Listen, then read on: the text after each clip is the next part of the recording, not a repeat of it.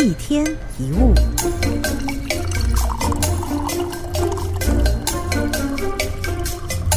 身为一个忙碌的现代人，总是会用各种预定的行程，拼了命的填满我们的行事历。甚至有的人呐、只要一看到行事历是空白，就想塞点东西进去。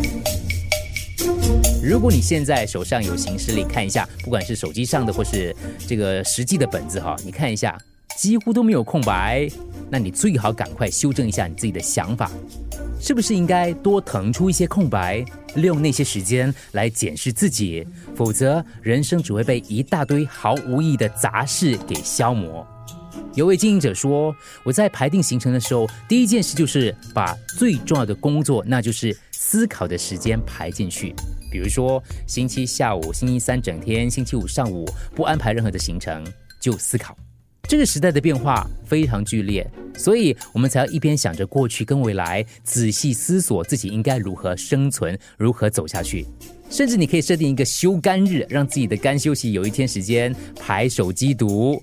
每个现代人都应该让平日饱受手机摆布的内心可以好好的休息，不要把行事历填得满满的，腾出空白时间，让自己好好思考，这个很重要。